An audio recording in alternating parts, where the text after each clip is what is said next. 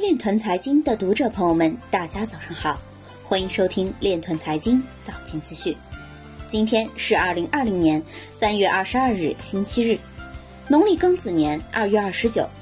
首先，让我们聚焦今日财经。加拿大监管机构警告公众不要对两家附属加密货币公司进行投资。国际刑警组织与韩国初创公司签署协议，打击暗网犯罪。甘肃已搭建基于区块链等技术的七个服务平台。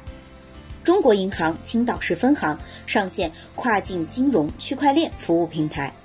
美国证券交易委员会冻结前州参议员支持的涉嫌加密骗局的资产。世界交易所联合会要求加密术语需要明确。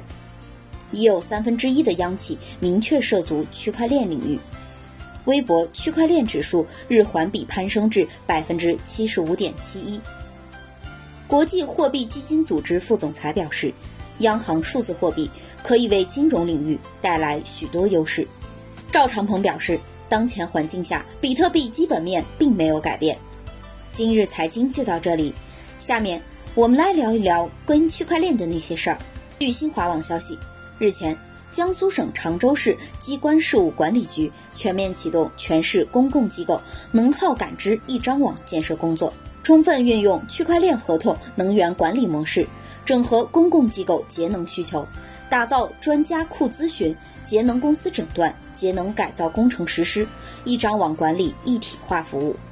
以上就是今天链团财经早间资讯的全部内容，感谢您的关注与支持。祝您生活愉快，我们明天再见。